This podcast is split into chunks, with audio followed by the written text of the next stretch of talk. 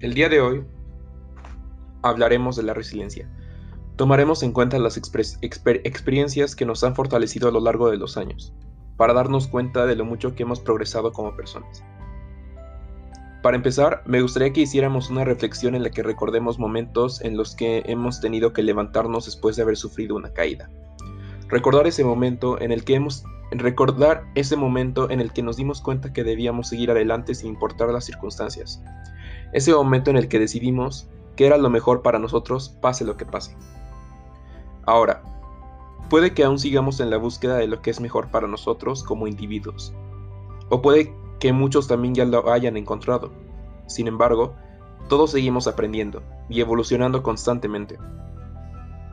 Lo que debemos hacer es persistir, con un buen grado de positividad y motivación incluso cuando parece que no puede haber peor momento y recordarnos continuamente que lo que no nos mata nos hace más fuertes.